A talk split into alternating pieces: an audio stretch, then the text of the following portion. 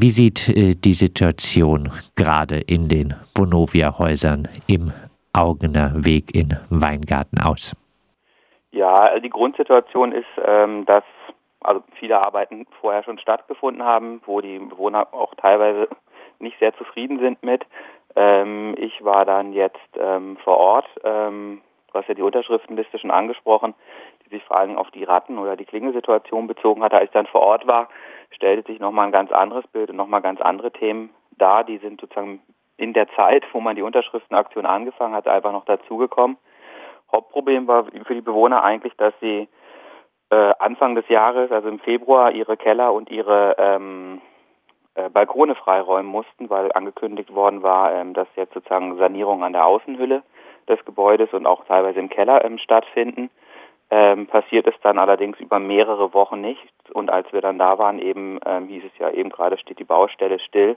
Ähm, wir haben jetzt äh, Anfang Juni, Ende Mai.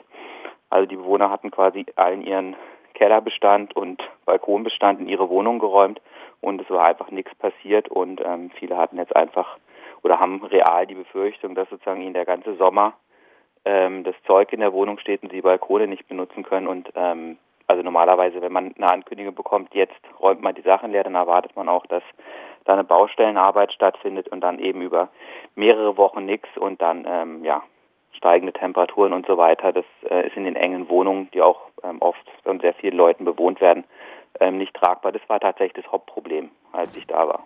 Gibt es äh, wenigstens Mietminderung? Ja, das mit der Mietminderung ist auch so eine Sache. Mietminderung wurde den Bewohnern ähm, zugesagt, allerdings erst nachgelagert, also sprich nach ähm, Ende der Bauarbeiten kann man jetzt sagen, ja, ist ja vielleicht ganz klug, dann weiß man sozusagen, wie lang die Belastungszeit war.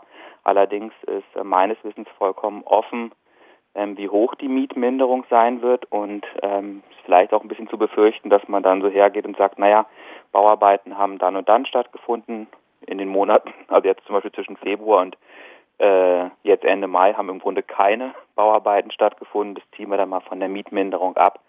Äh, natürlich hatten sie real in der Zeit auch die Belastung, eben sie konnten den Keller nicht benutzen, hatten ihre Sachen alle in der Wohnung.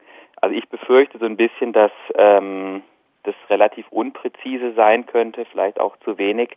Ich habe den Bewohnern empfohlen, auf jeden Fall auch eine Art Tagebuch zu führen und aufzuschreiben, äh, an welchen Tagen, in welchen Wochen sie welche Belastung hatten, sodass man dann später bei einer nachgelagerten Mietminderung dann auch wirklich überprüfen kann, ob die ähm, adäquat ist. In der Vergangenheit äh, machten die äh, Häuser ja auch Schlagzeilen mit einem legionellen Problem. Zumindest das ist äh, mittlerweile gelöst. Soweit ich weiß, ist es gelöst. Ähm, dazu wurden ja die Bäder ähm, überarbeitet und ähm, auch Leitungssysteme überarbeitet. Ähm, allerdings haben mir jetzt auch Bewohner berichtet, also nicht, dass die Legionellen wiedergekommen sind, aber dass vor allen Dingen Bauarbeiten auch wirklich sehr schlecht ausgeführt worden sind. Teilweise ähm, es auch knackst wieder, ähm, also in den Fliesen und auch Risse sich gebildet haben und auch von den Elektroarbeiten teilweise die Installationen sich wieder von der Wand lösen oder auch überhaupt äh, in schlechter materieller Qualität sind. Ähm, die Bewohner haben ja im Prinzip Wohnungen gemietet, wo, also es hat mit dem legionellen Problem nichts zu tun, aber mit den Installationen, ähm, wo eigentlich Unterputzkabel äh, verlegt sind, sozusagen laut Mietvertrag. Jetzt haben sie alles auf Putz. Das ist natürlich schon mal ein, ein qualitativer äh, Einschnitt. Ging wohl auch nicht anders wegen ähm, Stahlbetonbauweise. Nichtsdestotrotz ist es ähm, nicht besonders schön, aber es ist eben halt auch noch schlecht ausgeführt. Heißt, äh, die Vonovia scheint ganz offenbar auf äh, die Billiglösung bei der Renovierung und der Sanierung zu setzen. Also es, es scheint so. Also es ist natürlich klar, Sanierung im Bestand ist immer schwierig. Ähm, das ist, musst in eine Wohnung rein, muss dort Arbeiten machen, ähm, während Leute dort wohnen. Ähm, das ist, das, das, das ist immer schwierig. Aber äh, umso schlimmer ist eigentlich, wenn die Bewohner nach so einer belastenden Phase dann keine qualitativ vernünftig oder gut ausgeführten Arbeiten haben. Und das ähm, scheint so zu sein, ja. Also da hat man wahrscheinlich äh, definitiv auf Kosten der Mieter gespart.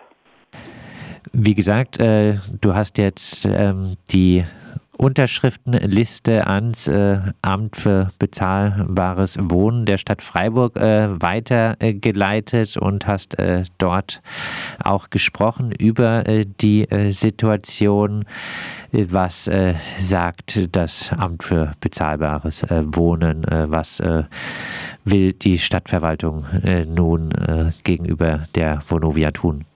Ja, es war ein sehr komplexes, sehr langes Gespräch, was ich dort geführt habe, ähm, aber eben auch mit offenen Ohren. Da arbeiten ähm, meines Erachtens wirklich gute Mitarbeiter.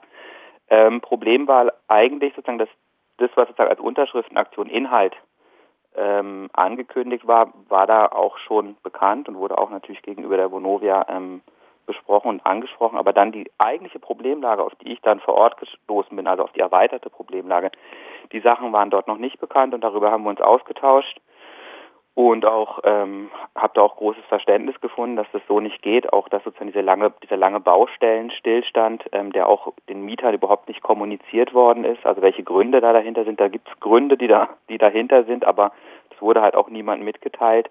Und äh, da kann man natürlich dann auch kein Verständnis von den Mieterinnen für erwarten, wenn sie von nichts wissen. Ähm, genau, Sie haben, das, haben diese vielfältigen Themen mitgenommen, mir zugesagt, dass Sie das zeitnah mit der Vonovia gesprochen, besprechen. Ich glaube, es haben auch schon erste Gespräche stattgefunden. Ich habe Ihnen auch empfohlen, in Zukunft ähm, grundsätzlich einen Mietervertreter aus dem Haus mit dabei zu haben bei den regelmäßigen Treffen mit der Vonovia. Da ist ja auch die Quartiersarbeit dabei und so weiter. Aber ich glaube, es wäre auch wichtig, direkt jemand aus dem Haus dabei zu haben, der das auch aus erster Hand berichtet, auch, auch durchaus berichtet, wie das, wie das ein oder andere bei den Mieterinnen ankommt, damit man da nicht so einen Filter drüber hat.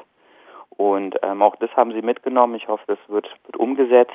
Ähm, vielleicht wird auch zunächst erstmal nur ein Mieter eingeladen ähm, und nicht regelmäßig bei den Treffen dabei sein. Ich würde Ihnen aber dringend empfehlen, darauf hinzuwirken, regelmäßig Mietervertreter dabei zu haben, damit konkrete Probleme konkret auf den Tisch kommen und ähm, auch konkrete Absprachen getroffen werden und auch ins Haus zurückkommuniziert wird, klar. Schon ähm, ja, dass die Häuser im Augener Weg sind, äh, schon lange Thema, der schlechte äh, Zustand. Ursprünglich äh, waren es ja auch mal äh, kommunale äh, Wohnungen äh, dort.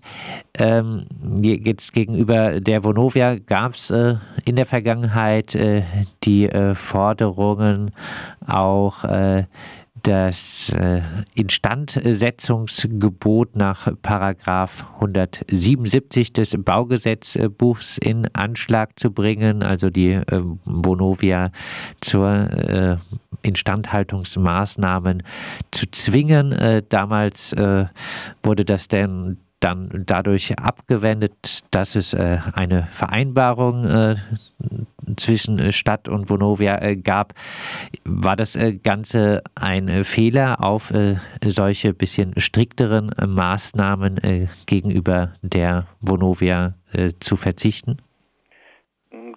Glaube ich nicht. Also ich glaube, der Effekt wäre derselbe gewesen. Also es wird ja jetzt saniert.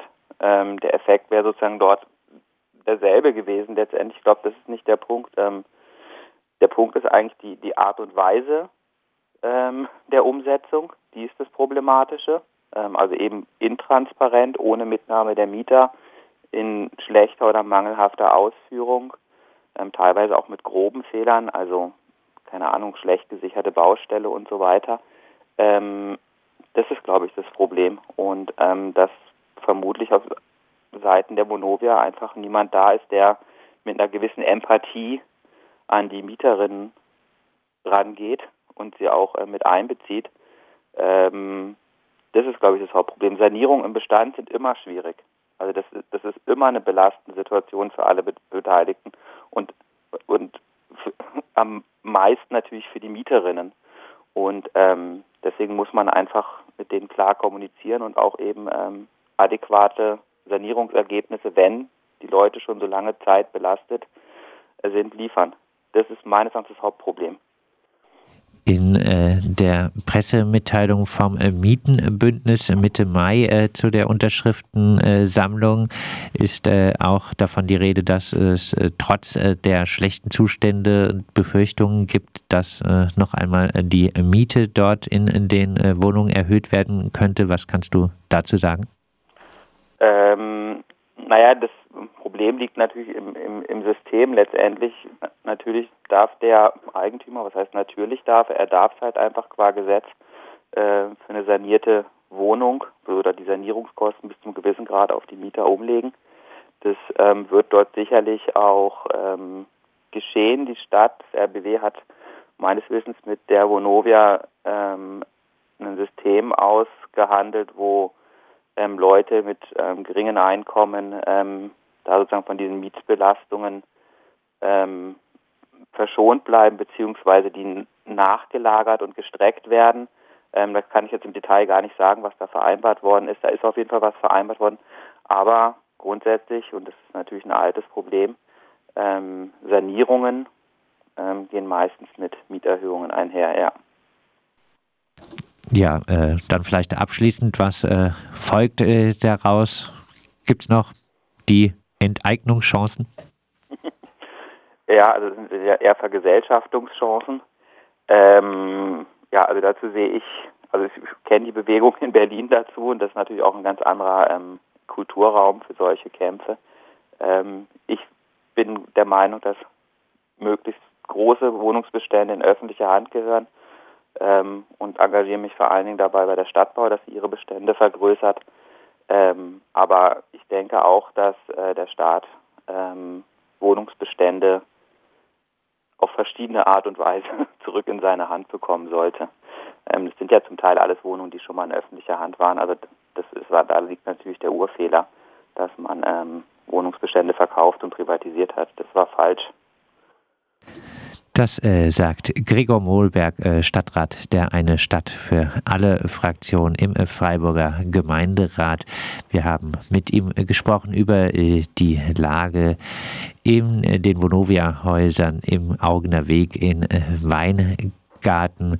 Mitte Mai wurden 5 80 Unterschriften gesammelt, äh, die die Beseitigung von Müllratten und der nicht funktionierenden Klingelanlage im Haus 2 anmahnen.